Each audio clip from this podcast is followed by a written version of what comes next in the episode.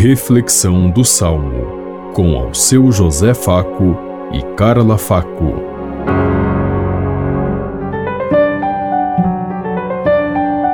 Paz e bem a todos os ouvintes que estão em sintonia conosco neste dia. Hoje, primeiro dia do ano, de 1 de janeiro de 2024, celebramos Santa Maria, Mãe de Deus. Meditemos o Salmo 66. Que Deus nos dê a sua graça e sua bênção.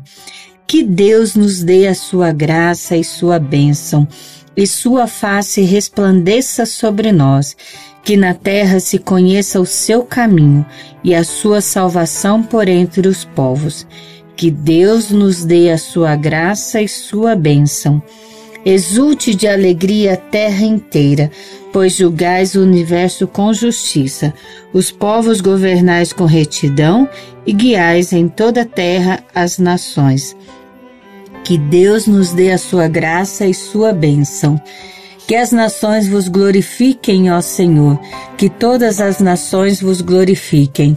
Que o Senhor e nosso Deus nos abençoe e o respeitem os confins de toda a terra. Que Deus nos dê a sua graça e sua bênção.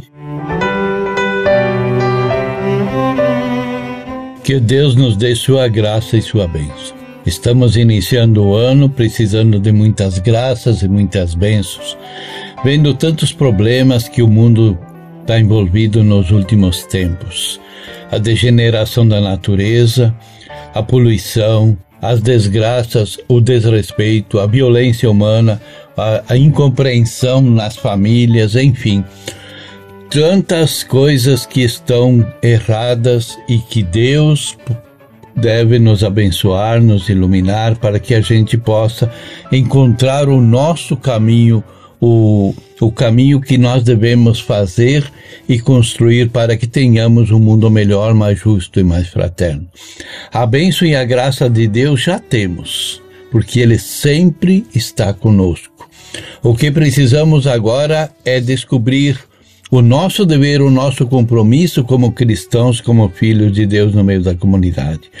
O que nós devemos fazer para que esse mundo seja melhor, mais justo e mais fraterno e que nós sejamos, em sim, os portadores dessa boa nova neste início de ano.